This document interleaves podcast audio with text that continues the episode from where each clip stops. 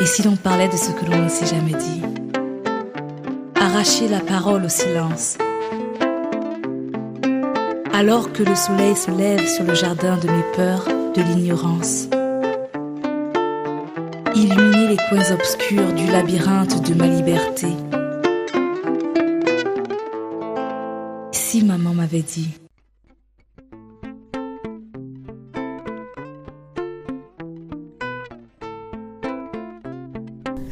Bonjour amis du jour, bonsoir amis du soir, c'est Diane Audrey, bienvenue sur mon podcast Si Maman m'avait dit. Un podcast qui nous invite à nous découvrir et à nous connecter à l'essentiel. Je crois que nous avons tous eu ce moment où on aurait aimé que maman nous dise ce petit quelque chose. Vous avez été plusieurs à écouter notre dernier épisode avec Brice et son histoire, comme celle des autres, a retenti chez vous. Vos commentaires m'ont beaucoup fait plaisir, ça m'a fait sourire, des fois ça m'a fait rigoler. J'ai aussi appris que Brice avait certaines prétendantes parmi mes auditrices.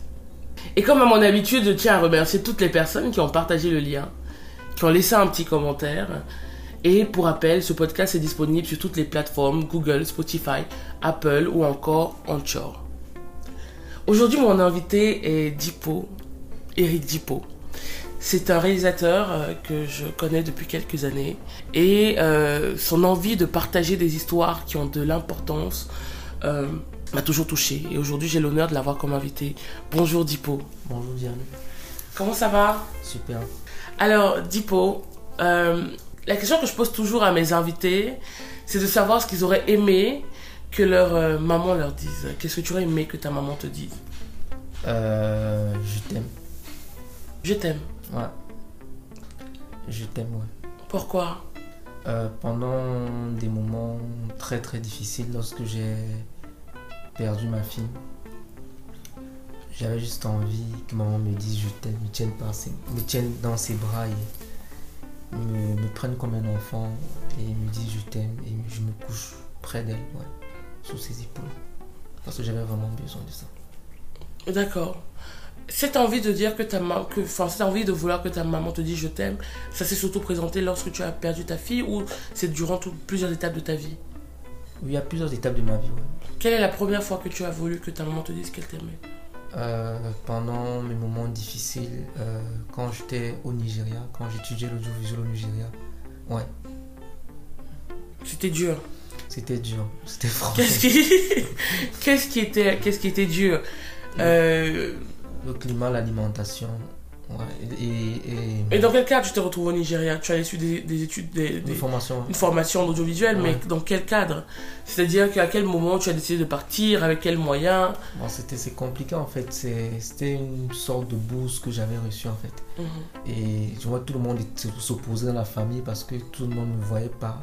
En fait, l'audiovisuel au Cameroun, c'est vouloir devenir réalisateur, c'est un peu comme avoir raté sa vie en fait. Mhm. pour beaucoup de gens, non, on te voit plus dans l'administration. Ouais. Et, et donc, quand tu pars, en fait, tu pars un peu contre tout le monde. Je vais contre tout le monde. Donc ta mère aussi, ta mère aussi était contre? Ma mère était contre mon oncle, était contre mon oncle, ne parlait même plus pendant, pendant longtemps parce que lui, mon oncle, mes tantes, c'est quand il voit mes notes à la dernière, vers la fin de ma formation qu'il m'écrit. Et il m'envoie les sons. Parce qu'on m'a- on m'avait un peu, comme on dit, blacklisté en fait. Ouais, sans la bourse. Et c'était difficile parce que j'avais j'avais rencontré un ami là-bas, un Camerounais, Issa, qui, était, qui est devenu mon meilleur ami. C'est lui qui prenait soin de moi, qui m'achetait des médicaments. Et comment tu vivais au Nigeria? En fait, dans Donc la- tu as eu la bourse? dans la bourse, le repas était, tout était inclus, le repas, logement et tout. Ouais. Ah donc oui, tu avais, on va dire que tu avais le, le, le basique Ouais. pour vivre ou dormir et Ouais, quoi mais en manger. fait, c'était compliqué parce que les repas nigériens, je n'étais pas habitué en fait. C'était. on peut pas. En fait, il y avait des repas que je connaissais pas. C'était, c'était pas les repas qu'on mange au Cameroun. Et j'étais constamment malade. ouais. Mhm. Et je ne pouvais pas refuser parce que si je refusais de manger, je ne je mangerais pas. Mhm. Alors, est-ce que tu as un fils unique? Tu as des, tu as des frères et sœurs? Si j'ai des frères et sœurs, Donc tu as grandi dans une famille de combien d'enfants ma, vie est un peu très compliquée en fait. Bon, raconte-nous, on aime les choses compliquées. Si, si Euh, maman m'avait dit. En fait, ma mère, ma- mon histoire, c'est tellement compliqué parce que ma mère, en fait, m'a eu elle, quand elle était très jeune avec mon père. Donc, du coup, j'ai plusieurs pères. Ma mère m'a eu, et aujourd'hui, j'ai mon mari de ma mère qui est mon père, mon père biologique qui est mon père, tu vois. Donc du coup, ma mère est issue de deux régions, mon père est issu d'une région. Donc du coup, j'ai tendance à dire que je suis camerounais parce que ma mère est de l'Est, elle est, elle est yabassienne. Mon père, lui, il est bangou, il est, il est et bangou. Donc du coup, j'ai un peu ce mélange-là qui... D'accord. Donc, ta, donc ton père et ta mère sont séparés, mais ta mère s'est remariée avec une autre personne Et que mon- tu considères comme ton père. Oui, que je considère énormément comme mon père parce qu'il m'a apporté beaucoup dans ma vie aussi. Et mon père aussi s'est remarié aussi, que je considère sa femme comme ma mère aussi. Oh, waouh. Et en fait, euh, durant. Quelle est la première. la- quand tu étais petit, euh, quelle est la première fois où ta maman t'a dit qu'elle t'aimait? Est-ce que ta maman te disait qu'elle t'aimait Non, ou elle non. te montrait des actes d'amour Non, en fait, non, parce que euh, j'ai grandi avec ma grand-mère maternelle. Du coup, après ma grand-mère maternelle, j'ai été adopté par des Occidentaux. Ça, c'est quelque chose que beaucoup de gens ne savent pas. Ah bon? Ouais. Je vois que j'ai un peu une éducation un peu occidentale dans ma manière de parler et tout. Et ce qui fait qu'en fait, l'affection. Comment ça? Dans, ah, donc, quand tu as quel âge ta, ta mère euh, Ça, c'est dans les- aux alentours de 9 ans. ta mère t'envoie chez sa mère? Oui, ma mère, ma grand-mère, elle est, elle est, elle est, euh, ma grand-mère, elle est cuisinière. Et autour, on vivait à Bonapriso. Du coup, il y a une famille blanche qui vivait dans les alentours, qui m'aimait bien. Je jouais avec leurs enfants. Du coup, ils ont demandé à ma grand-mère m'adopter. À 9 ans. Mhm. Ta mère était cuisinière où? Non, ma grand-mère. Ta grand-mère était cuisinière où? Elle travaille chez les Sophie Aïda. Ah bon? Ouais. Donc, du coup, Sophie, Ah. la, la mère de Sophie Aïda, du coup, m'a adopté aussi quand j'étais tout petit. C'est quand ils vont aux Ah. États-Unis, ils vont en France, qu'on n'a plus de contact. Donc, du coup, tous les anniversaires avec les Sophie Aïda, je l'ai passé. Donc, du coup, on peut croire que j'étais un enfant de la famille. Et Oh, après, ma grand-mère et tout. C'est pour ça que euh, maman Ida, le père de Sophie, tous me considèrent comme un enfant de la famille. Oh, waouh Mm, Jusqu'aujourd'hui. Après ça, j'ai eu une éducation. Donc, du coup, j'avais l'édu- l'éducation de la mère de Sophie parce que la mère de Sophie s'occupait de mes études. Ah bon? Mhm. Jusqu'à présent, Sophia et moi, on est comme des frères. Donc, du coup, beaucoup de gens me posent la question Tu connais Sophie? On reste tout tranquille, on ne parle pas, elle et moi, juste un peu ça. Oh, waouh D'accord. Et, euh, et... Et- donc là-bas, qu'une famille occidentale te voit notamment quand tu joues devant? Oui, non. Une pas- famille blanche, tu veux dire? Oui, ça c'était l'autre côté, d'où ma grand-mère vivait. D'accord. Oui, et c'est là alors où je, je vis avec eux. Du coup, j'ai cette affaire. Donc tu habitais avec eux? Oui, j'ai grandi avec eux, j'habitais avec eux. De quel âge à quel âge? De, de 9 ans jusqu'à 17 ans, comme ça. Tu habitais avec une famille blanche? Ouais. Ah, mais ça, ça m'intéresse. Raconte-nous un peu. En fait, c'était, en fait, c'est quoi? C'est déjà ma grand-mère me- m'apportait tellement d'affection que j'aime beaucoup, euh, j'aime beaucoup. Euh, Jusqu'aujourd'hui, j'aime beaucoup citer. En fait, ma grand-mère s'appelait Awa Madeleine. Du coup, pour ma grand-mère, en fait, c'est un monument. En fait, qui, ma grand-mère n'a pas fait de longues études, mais ma grand-mère m'a appris le mindset depuis que je suis gamin. Elle m'a toujours appris à être meilleur, en fait. Mhm. Tu vois, un peu chaque fois, je- je- quand je pense à ma grand-mère, je dis, c'est grâce à ma grand-mère que je suis ce que je suis aujourd'hui. M'a m'a être aimé. Mais maintenant, ma mère n'avait pas cette éducation. Du coup, ma mère, c'est bonjour. Tu vois, moi, j'ai grandi dans une famille où on me disait, Eric, je t'aime, des trucs comme ça. Du coup, c'était un peu cette confrontation après Mhm.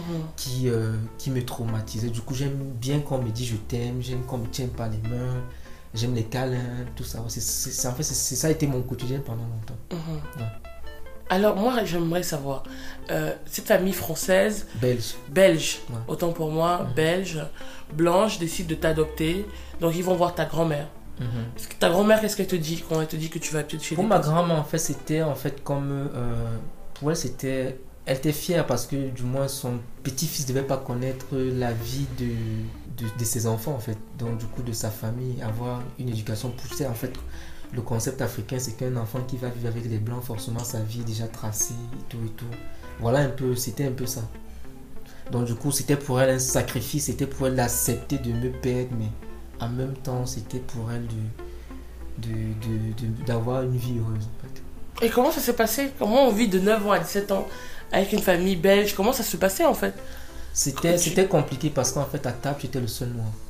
Tu vois, et il y a parfois des paroles racistes qui sortaient souvent, pas contre, bon, pas contre moi en fait, contre les autres, mais en fait je me sentais indexé tout le temps, tu Oui. vois un peu parce que d'une manière ou d'une autre j'étais le seul noir. Donc il fallait, on était tous là, mais j'étais le seul noir, nos amis étaient blancs, donc du coup à un moment donné ça me rendait un peu fou, dingue, et je voulais, je voulais me connaître moi en fait en tant que noir. Oui, mais quand t'as 9 ans, tu n'entendais pas Non, non, conscient. non, je, non, je parle quand. Non, quand tu as 9 ans, tu es content parce qu'on t'a- on t'apporte des haribots. Donc, du coup, tu, tu, peux, tu peux prendre du chocolat et c'est plus la même vie que tu avais mangé dans une cuisine traditionnelle africaine.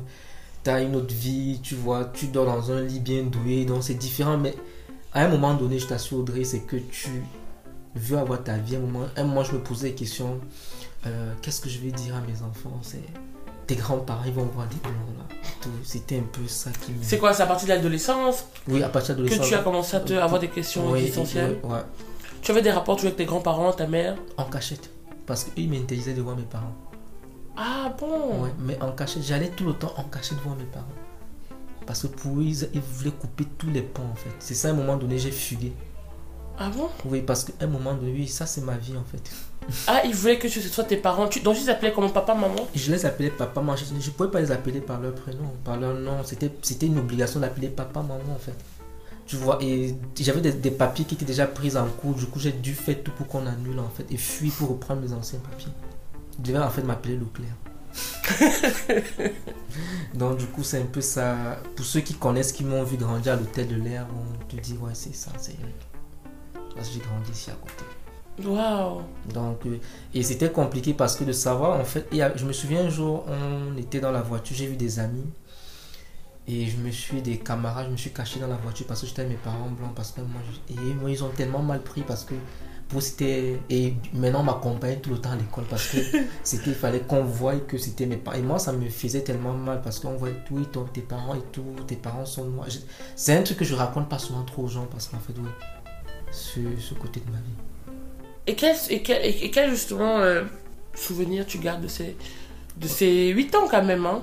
Euh, de très beaux souvenirs. C'est qu'il y a eu de mauvais, mais de très très bons souvenirs parce qu'en fait, ma mère aussi, parce que je l'appelle ma mère, ma mère et mon père, père à son âme, il est m'ont appris beaucoup de choses en fait, beaucoup de valeurs. Beaucoup de valeurs, ce qui fait aujourd'hui qu'il y a une certaine différence entre mes frères et moi. Quand j'essaie de discuter, même avec les gens, certaines valeurs, simplifier la vie, de voir la vie différemment, de- d'être un challenger. Ouais, non, c'est un peu ça. Ok. Qu'est-ce que tu dirais au, au jeune garçon à l'époque qui s'est posé des questions sur son identité? Est-ce, qu'aujourd'hui il s'est retrouvé? Ouais, je me suis retrouvé parce qu'en fait, aujourd'hui, j'ai, je, je, je suis fier en fait d'être, ce que je suis aujourd'hui, de, de ce métissage en fait que je suis. Et c'est pour ça qu'au travers de mes films, en fait, j'essaie de raconter ce que je suis. Donc, euh, à 17 ans, vous vous séparez parce que toi tu, tu, Je ne- fugue, tu fugues. je fugue. Et eux ils rentrent. Ils restent, ils me cherchent après un moment, ils me détestent parce que je fugue en fait. Tu vois un peu, je fugue et je vais me cacher à l'est. Donc on peut pas me voir en fait. À 17 ans? Ouais, je fugue parce que j'avais envie de fuir. En fait, je sais pas comment t'expliquer. C'est pas que j'étais maltraité, tu vois. Je sais pas comment t'expliquer ça. C'est que j'avais besoin de d'être moi, de ressentir. Il y a rien en fait. Je sais pas comment t'expliquer, de savoir qu'en fait ton père là, il est même si c'est qu'il est maçon en fait, c'est ton père, tu vois. C'est que tu veux avoir cette affection là. L'affection là, tu veux. C'est vrai, c'est un peu comme une affection qu'on l'affection qu'on te donne ailleurs en fait je, sais pas je, je- c'est pas que j'ai quelque chose contre eux tu vois mais c'est qu'à un moment donné je ressentais le besoin d'avoir mes propres parents parce que j'allais de temps en temps les voir en cachette donc du coup à un moment donné j'avais envie de de vivre ça de, de m'asseoir et manger des beignets haricots de manger du foufou en fait tu vois un peu du couscous et, et tout ça en fait me manquait de, de, de voir mon, mon, enfance de 9 ans toutes les choses que j'avais à un moment tout le temps dans ma tête, je revoyais mon enfance, je revoyais mon enfant. Même quand j'étais seul, je revoyais mon enfance. Mais ta grand-mère étant votre voisine, vous n'en parliez pas? Elle est décédée après ça. Elle était décédée après ça. Ouais, donc du coup, j'avais plus de contact. Donc, tu vois, tout ça en fait me, me, me rendait triste en fait. Ouais. Me rendait triste. Ouais, tu étais dans un environnement que tu n'avais pas choisi et que tu ne connaissais pas. Et Ouais. Une impression. de- Est-ce que c'était une impression un peu de subir De subir une vie que tu n'avais pas choisie? Ouais, justement, ouais. Ouais. J'avais les heureux entre guillemets aux yeux des gens. Tu vois un peu. Oui, parce qu'en fait, mes parents, je peux pas te dire que mes parents adoptifs euh, avaient. Euh, si tu dit qu'ils ils avaient une. Euh, avec leurs enfants, s'ils offraient un biscuit à leurs enfants, le même biscuit qu'ils m'offraient. Si c'est que j'avais un jouet, le même jouet qu'ils m'offraient en fait. Donc il y avait Pas de différence. pas de différence, tu vois un peu. Et- Et dans les ouais. mots en fait. Et mes frères ne m'appelaient pas le gars, ils m'appelaient leur petit frère. Donc du coup, j'étais le tout dernier de la maison. Donc du coup, c'était pas... euh, je peux pas te dire, si tu dis que ok, ils me détestaient, ils me lançaient des mots, non. Non. Vous êtes resté en contact? Parce que ces enfants, euh, ou même cette maman, si tu t'as élevé pendant 8 ans, ça veut dire qu'ils pensent à toi quand même jusqu'à aujourd'hui, je pense. Euh, on est resté en contact, je suis resté en contact avec une personne, mon frère, tu vois, Michael, mais après ça, c'était plus trop. Vous savez, les autres, c'était un peu la, une sorte de trahison en fait. L'amour qu'ils avaient pour moi, tu vois, un peu, je les avais Trahi. trahis. Et moi, je les comprends. Tu vois, un peu, parce qu'en en fait, ils m'avaient aimé comme leur propre frère. Et moi, en fait, au fond, c'est que je les ai pas aimés comme étant un. je- moi, je les comprends en fait. Et je les en veux pas. Tu leur as expliqué? Non, je pourrais pas expliquer. C'est des choses qu'on peut pas expliquer en fait. C'est des Mm. choses qu'on peut pas expliquer là. Mais je me souviens quand même que j'avais laissé une lettre à ma mère en lui disant Rassure-toi, je serai ce que tu veux. Tu vois. Et je vais me battre en fait. Et chaque fois, je me bats avec ce sentiment qu'en fait, là où elle est, qu'elle soit heureuse en fait. Parce que pour moi, en fait, c'est ma mère.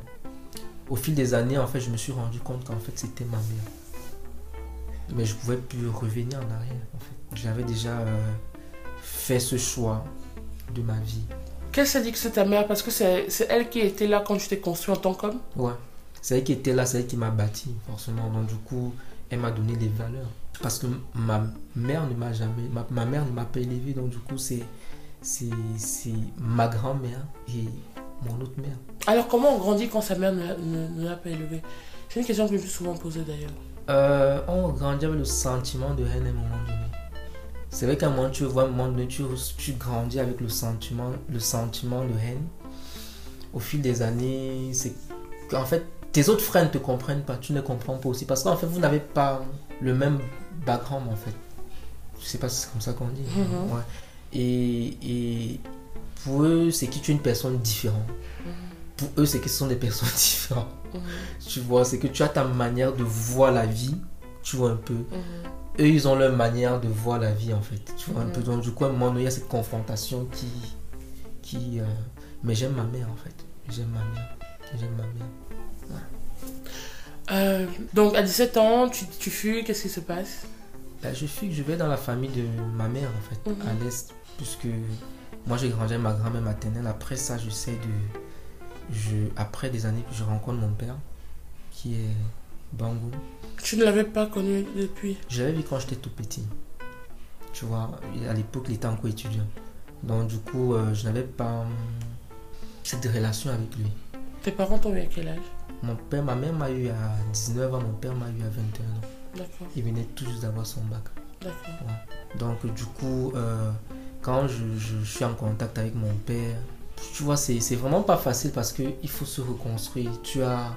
Un moment, tu te retrouves avec trois pères, en fait. C'est- compliqué parce que tu as le père, le mari de ta mère que tu estimes comme ton propre père.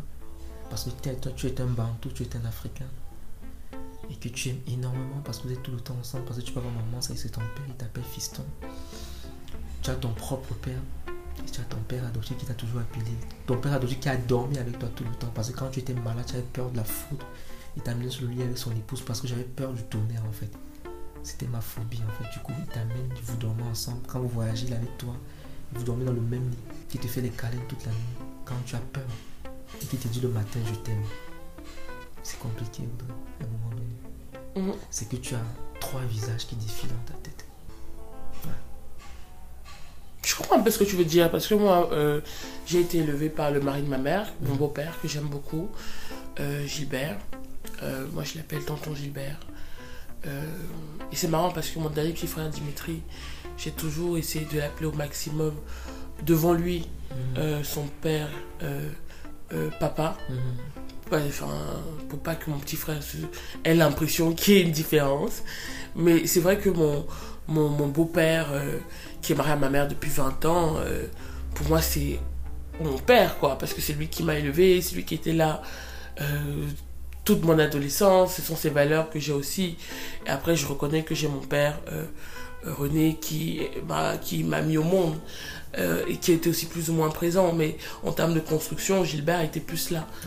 Et euh, j'ai aussi un oncle, Jeannot, qui a aussi été présent dans ma vie. Donc moi aussi, des fois, je me dis, Ah, quand je vais me marier, euh, je vais avoir combien de personnes? Trois papas, un qui va me tenir, un qui va tenir ma robe. euh, et, je comprends un peu ce que tu veux, un peu ce que tu veux dire. Mais comment, en fait, on, crée une relation avec une maman qui nous a pas élevés? Comment on crée une relation avec un papa qu'on n'a pas connu?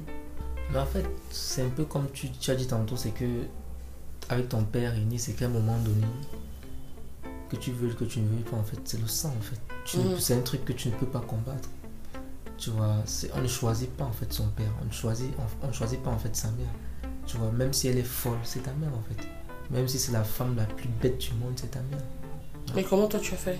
Que Parce que ça demande aussi peut-être de pardonner. Parce que quand on est enfant, on peut vivre ça comme un abandon. Ne pas comprendre les choix qui ont motivé nos parents. Donc ça veut dire que si tu veux peut-être recréer une relation, il faut que tu pardonnes à tes parents. En fait, j'avais déjà appris certaines valeurs, en fait, qui est le pardon. Et j'ai appris à pardonner. Pardon, j'ai appris à pardonner. C'est un peu euh, comme mon tout premier film que j'ai fait avec Clément, ça parle du pardon. C'est un peu tout ça, en fait, de ma vie, en fait. C'est tout ça, en fait, de ma vie. Et je crois qu'à un moment donné, il faut pardonner. Pour essayer d'être en paix avec soi-même. Et tu sais, le métier que nous faisons, que ce soit toi, que ce soit moi, c'est un métier où quand tu es en paix avec toi, tu peux créer. Quand tu n'es pas en paix avec toi, ça se reflète dans ton propre travail. Ouais. Donc tu as pardonné à tes parents et tu es allé vers eux. À bras, à bras ouverts. Oui, bien sûr. Et, et voilà, aujourd'hui, on se voit, on n'a pas de problème. C'est vrai que d'une manière ou d'une autre, que ce soit l'un, que ce soit l'autre, ils, ressentent toujours une distance de mon, mon côté. En fait, c'est pas de ma faute, c'est que j'ai appris à. Les valeurs qu'on m'a appris, c'est que quand tu es chez toi, c'est que tu restes chez toi. Tu, tu ne te balades pas, tu vas pas en famille. Donc, du coup, à un moment donné, la famille africaine et ma famille est un peu restée très conservateur. Donc, du coup, il faut qu'on se voie tout le temps, il faut qu'on aille, il faut qu'on fasse aussi les fêtes et tout. Et moi, ça m'intéresse pas en fait. Mhm. Moi, ce qui m'intéresse, c'est rester devant ma machine avec mon épouse et bavarder. Donc, du coup, à un moment donné, on trouve que je suis trop. Je suis trop avec ma femme. Du coup, on s- par, par contre, ma femme me demande d'aller aller voir ma famille. Mais du coup, ce qu'on ne sait pas, en fait, c'est quelles sont les valeurs que mon père m'a appris, en fait. Mhm. Il m'a appris qu'en fait, ta femme, en fait, c'est le centre de tout. Et ta famille, c'est ça qui est Le plus important. le plus important. Et justement, c'est dans le cadre de ta de relation euh, avec ta femme, vous êtes mariés depuis combien de temps? Cinq ans. que, euh, que justement tu aurais voulu que ta mère soit plus présente. Ou qu'elle te dise qu'elle t'aime. Ouais, pendant, ouais, pendant ces moments, parce que pendant ces moments, quand je, je traverse des moments très difficiles, pour moi, c'est les moments les plus difficiles de ma vie quand mon épouse et moi nous perdons notre enfant. Et on a tendance à croire qu'en Afrique, du moins les hommes, les femmes ont tendance à croire que nous les hommes on ne souffre pas en fait. Pour moi, c'est les moments les plus obscurs de toute ma vie. Si j'avais ouvert ma vie pour la première fois, que je n'étais pas chrétien, je pense que je me serais suicidé. Ah, c'est- Est-ce que tu peux nous, nous dire euh, ce que tu as vécu, ce que tu as ressenti, ce qui s'est passé, comment ça s'est déroulé? Euh, j'ai eu très mal parce que tu sais quand tu n'as jamais eu- vécu cette expérience en fait moi je l'avais jamais vécu j'avais lu je lisais souvent des articles sur internet bon je, je passais souvent dessus comme ça des gens parfois qui me parlaient de leurs témoignages bon ça me dit absolument rien tu vois mais Mhm. quand je, je- je perds mon, ma fille à 8 mois et demi Ah, Tu perds ta fille à 8 mois et demi. dans hein. le ventre. Ouais, imagine toi, tu es, tu es un père qui attend pendant toute cette période. Tu es hyper content de savoir qu'en fait, tu auras, une, tu auras une fille en fait et tu es tellement heureux. Tu, de temps en temps, tu es près de ta femme pour que le, bébé te donne des coups de pied et tout et tout et tout. En fait, tu vis la grossesse. Ouais, surtout que 8 mois et demi, c'est quand même Ouais. près d'une année d'aventure, quoi. Ouais, près d'une année d'aventure. Et d'un seul coup, pam, l'enfant ne bouge plus. Au même instant, vous courez, vous allez à l'hôpital et quand vous arrivez à l'hôpital, on vous demande d'aller faire l'écho. Quand vous faites l'écho, on vous fait comprendre. Et ce qui m'a un peu plus marqué, c'est quand on fait l'écho, euh, tu sais, ici au Cameroun, on a tendance à bien annoncer les choses. hein. Et je me pose la question si certains médecins ont besoin d'un psychologue au Cameroun. Excuse-moi. Parce que, pam, au lieu de nous appeler dans, au bureau, c'est devant la halle, gars nous dit Mais le bébé est mort. Devant tout le monde. Devant tout le monde. Devant tout le monde, on vous annonce que le bébé est mort Je t'assure. avec de- des infoltures. Ouais, et je vois ma femme se fondre. Je, je vais même, moi, il faut la tenir en fait. On est tout jeune. Tout jeune. On n'a aucune expérience de la vie. Elle et moi en fait. Et si j'ai l'impression que si c'est qu'il fallait revenir en arrière, je pense que j'aurais pris une bouteille, mettre ça au médecin en question en fait. Donc qu'il ait un souvenir en fait que prochainement il ne devrait plus jamais me parler comme ça? Je disais ça récemment à quelqu'un en fait que si on rentrait en arrière, je pense que je l'aurais blessé pour qu'il retienne toute sa vie. Et, et il fallait vivre avec ça. Et À l'instant, je crois pas. Je dis à ma femme, non, c'est faux ce qu'il raconte en fait. Et je prends la valise de l'enfant. Parce qu'on avait préparé des éléments quand l'enfant va naître et tout. Et ma femme avait préparé, elle m'avait dit ici c'est que arrive, prends tel sac, prends tel ou tel, tel élément. Je prends tous les éléments, ma femme me voit comme si. Je, dis à ma femme, moi je crois que l'enfant va naître. Parce que pour moi, la médecine au Cameroun, j'y crois pas en fait. Parce qu'avec toutes les expériences que nous on a vécues, je crois plus en fait. Je crois plus. Je crois plus. Et, et voilà comment on arrive. L'enfant était vraiment, était vraiment décédé. J'ai pleuré en fait. Je pleurais. Je souffrais dans mon âme. Il y avait Zachary Nyogué et Chantal Eddy qui m'ont beaucoup apporté pendant cette période. Toi aussi, je pense, pendant la période, tu pensais au studio ISL. Ouais, c'était. Parce que personne ne savait ce que je vivais, c'était au studio ISL que tout le monde ressentait comment j'étais dépressif et tout. Et j'étais là et la seule chose que je, je regrette aujourd'hui, c'est quand mon feu m'a demandé de, de voir le visage de mon bébé avant qu'on l'enterre. J'ai dit non, je ne pouvais pas supporter en fait. Et je regrette aujourd'hui, je le dis tout le temps à ma femme, je regrette en fait. Pourquoi tu regrettes? Parce que j'aurais au moins vu son visage, ça serait resté dans ma tête. Parce que chaque jour, je veux voir son visage.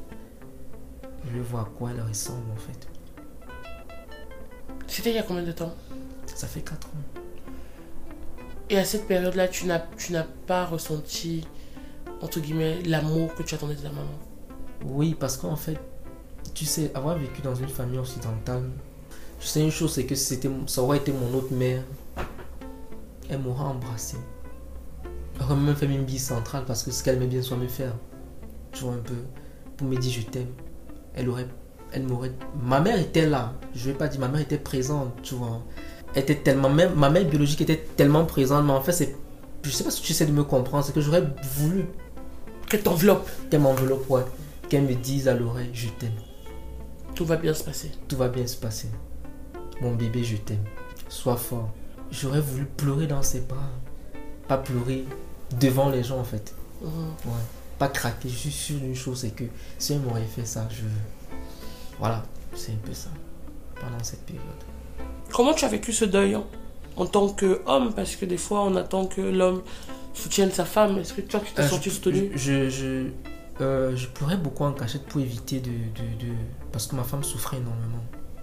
Tu vois Parce qu'autour de nous, les gens ne nous compre- ne comprenaient pas. En fait, tu sais, généralement en Afrique, on mystifie un peu tout. Tu vois Et on mystifie tout. Et généralement, les familles, que ce soit de mon côté, soit famille, on, mysti- on mystifie tout. Ces histoires de maraboutage, pour voir si c'est un sorcier qui a fait. Moi, en fait, c'est des conceptions que je ne je n'ai c'est pas dans mon éducation en fait je, je crois que ça existe la sorcellerie parce que nous sommes africains et Mais c'est pas la première chose à laquelle tu penses quand tu as un malheur qui t'arrive? un malheur qui t'arrive on, on appelle des faux prophètes et tout du coup à un moment donné ça et pendant cette période c'est parce que nous on avait besoin en fait nous on avait besoin qu'on nous dise tout le temps qu'on nous aime en fait tu vois? Et que ce sont des choses qui arrivent aussi. et que c'est des choses qui arrivent Il y a aussi. beaucoup de femmes qui font des fausses couches. Il Mais euh, Oui, il y a beaucoup. Justement, tout ça. Et qu'on ne sait pas ça. En fait, de vouloir dire telle affaire, en fait, ça, tu vois, à un moment donné, ça te crée la haine, en fait. La haine vis-à-vis. Et moi, c'est pas mon truc. Tu vois, et la, je- la, la grâce, je rends grâce à Dieu parce que, à ce niveau, ma femme et moi, on était très forts parce que on aurait cru peut-être à des faux prophètes. On aurait haï beaucoup de gens autour de nous. On aurait cru euh, à ce que. Parce que moi, je vais pas chez les marabouts. S'il y a des histoires de trucs, je, je ça, en fait. Donc du coup, si c'est qu'on aurait cru à ce qu'on venait dire, on aurait détesté un certain nombre de personnes. Ce qui fait que nous, on n'a pas géré ça. Ce qu'on a a dit Seigneur, nous te remettons tout entre tes mains. Et nous savons qu'autour de nous, il y a des gens qui ont vécu ça. Parce qu'aujourd'hui, la médecine au Cameroun, ce que je déplore de ce gouvernement, en fait, c'est parce qu'il y a beaucoup de gens qui meurent pour rien. Et beaucoup de médecins ne se recyclent pas. Ils sont devenus des businessmen, ils font, il n'y a plus de déontologie dans le travail. Et aujourd'hui, comment tu vas et comment va ta femme? Ben, on va super bien. On n'est pas la grâce de Dieu, on va super bien. On est devenu très fort. Aujourd'hui, euh, on peut partager notre expérience aujourd'hui avec les gens et aider les gens en fait. Et on rit surtout parce que et on rit surtout. Les gens trouvent un peu que je suis un peu très dur avec le système, très dur avec beaucoup de choses qui se passent. Mais ce qu'on oublie, c'est qu'on est passé par des choses qui nous ont rendu durs, tu vois. Ouais. on rit et puis et on, on croit que Dieu peut faire beaucoup de choses dans nos vies. Et on, et ce qu'on essaie d'encourager les autres à, à être forts en fait? Je crois que euh, pour différents épisodes que j'ai fait de ce podcast et différents retours que j'ai eus, il y a vraiment beaucoup de choses à parler sur euh, la perte d'un enfant. Ouais. Euh, je veux dire, la fausse couche. Parce que plusieurs grossesses d'abord se soldent en, en fausse couche. Mais euh, vu qu'on ne libère pas la parole, vu qu'on n'en parle pas, on a l'impression que, ben, que c'est une personne sur un million qui a une fausse couche. Donc quand vous perdez un enfant, vous avez l'impression d'être seul. Mais quand vous faites un peu le tour de membres de vos familles ou même de vos mamans, vous vous rendez compte que peut-être avant vous, elle a perdu un enfant, votre tante l'a fait, mais c'est resté sous, sous le, le- le secret euh, familial. C'est un peu comme tout ce qui est PMA euh, in vitro. Euh, il faut pas dire quand on le fait. Parce que les gens peuvent penser que tu n'es pas une vraie femme, que tu n'arrives pas à, à concevoir. Et, n'en parlons même pas encore pour les hommes qui sont euh, euh, qui ont qui n'ont pas la capacité de, de procréer. Durant, euh, enfin, tu dis que ta femme et toi vous essayez de rendre les gens forts. Euh, Est-ce que depuis vous avez essayé d'avoir de- des enfants? Si, mais pour le moment, on- ce qu'on se dit en fait, c'est qu'on remet tout entre les mains de Dieu, tu vois. Maintenant, c'est à Dieu de décider, tu vois, un peu. Maintenant, c'est pas. On va pas stresser, tu vois, un peu. Du coup, il faut être fort en fait, à un moment donné, il faut être fort. Mhm. Parce que euh, euh, si tu n'es pas fort, et un truc, Audrey, c'est que pendant cette période, quand tu perds un enfant, la vie et la mort en fait. Pour ceux qui ont vécu cette expérience, c'est que tu peux mourir soit d'un AVC, tu vois. Et, et- et on va accuser les sorciers parce qu'en fait, les familles en fait ne sont pas présentes. Puisqu'ils mystifient tout. Et ça doit être un secret. S'il y a une personne dans la famille qui a eu un cas pareil, il ne peut pas te partager son expérience parce que dans la famille, on l'a fait comprendre que c'est un tonton qui a tué pour faire le femme là. Mhm, En fait, c'est des choses stupides en fait. mhm. Tu vois. Du coup, alors, al- alors que la personne qui a vécu cette expérience peut, peut te partager, peut t'apporter beaucoup de choses. Mhm. Moi, je connais des. euh, je connais, il y a des couples, par exemple, ici, qui ont peut-être fait 7 ans, 8 ans. Ils n'ont pas eu d'enfant. 10 ans. Moi, je connais un tonton qui a fait carrément 12 ans. C'est après 12 ans qu'il a eu. Moi, je connais un tonton comme ça. Pas eu d'enfant avec sa femme. Tu t'imagines tout ce qu'on avait dit de sa femme. Mais après ils ont eu un enfant. Bam. C'est c'est plus pour dire qu'avoir un enfant, c'est une grâce. C'est pas. Quand tu vois des gens jeter les enfants dehors, en fait, tu te poses la question, Seigneur, des gens qui dépensent des millions. Il y a des gens qui dépensent des millions juste pour se faire traiter, mais ne pas même pas, juste pour te faire comprendre que c'est pas l'argent, mais c'est la grâce. Tu vois, là, une folle là, elle va coucher avec un mec là, elle, elle tombe enceinte. C'est des choses en fait qu'on ne peut pas expliquer, c'est Dieu. Quel conseil tu donnerais aux gens qui sont passés par euh, ce que tu as vécu? Ben, de croire en Dieu, de, de laisser tout entre les mains de Dieu, parce que c'est très important, parce que c'est pas par, nos, pro- par, par- par notre propre force en fait que on, on- on- on a un enfant. Je me souviens d'un hôtel où, où je filmais ton hôtel avec euh, l'ancienne, la feu DGA de, des brasseries du Cameroun, Patricia Berthelot. oui, qui, euh, qui, qui expliquait ça en fait. Elle était à 49 ans qu'elle a eu son premier enfant. Mm. Trois ans plus tard, elle est décédée. Mm. Et pendant toutes ces années, elle cherchait à avoir un enfant. Ouais, c'est vrai qu'elle avait dit ça dans le. Moi, je me souviens bien. Je, je sais, je suis souvent. Tu sais, parfois, dans un film, on, on est très attentif. Ouais, elle avait dit ça dans le lors de Hotol qu'on a Ouais. fait. Est-ce que tu penses que la foi nous donne la force de tenir? Ouais. Parce qu'en fait, sans la foi, je pense pas que je, je, je, je serais resté debout. Tu étais quelqu'un de croyant ou c'est vraiment l'expérience là qui vous a qui t'a donné la qui Ouais. t'a donné euh, Ouais. Tu m'as donné cette de force, plus, Plus de de force. force, ouais. Sans cette force, sincèrement, je, j'aurais lâché. Alors, tu dis que tu as été élevé euh, par une famille euh, belge Ouais. qui t'a inculqué certaines valeurs euh, proches ou lointaines de celles que ta grand-mère t'avait déjà inculquées ou ta maman. Mhm. Quand tu as trouvé ta femme, tu as trouvé que vous avez des points communs? Bon, c'est vrai qu'il y avait beaucoup de. on n'avait pas, on avait, on pas beaucoup de points communs, sincèrement, parce que ma femme a une éducation, elle est très traditionnaliste dans ce qu'elle est. Tu vois, c'est une pure Bamleke de Bamenju, 100%, tu vois un peu. Donc, du coup, et les Bamenju sont, euh, sont en fait réputés pour être des traditionnalistes. Mhm. Elle, avec sa façon de vivre, et moi, j'avais. En fait, je peux dire que c'est juste la, c'est le pouvoir de l'amour, en fait. Mhm. Tu vois, parce que ce n'était que par mes propres forces. On a, on n'a pas trop, euh, on n'a pas la même éducation. Moi, en fait, je suis un gars qui est libre, liberté. Je suis un libertin, donc du coup, J'aime bien, je peux. Et Il faut définir liberté, hein, ça peut être, être interprété bizarrement.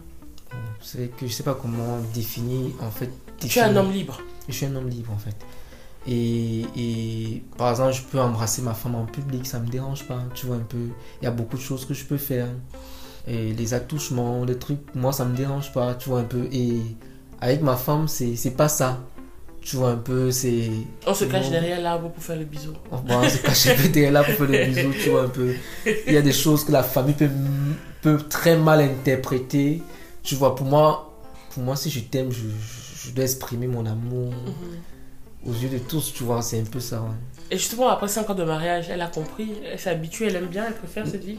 Tu sais, quand tu épouses une personne, au moment où tu es obligé aussi d'épouser son caractère et tout, euh, tu acceptes. À un moment donné, tu acceptes. C'est Mhm. c'est des conflits, mais à un moment, tu acceptes, tu vois. Et c'est aussi un problème parce que moi, je suis artiste, elle est comptable.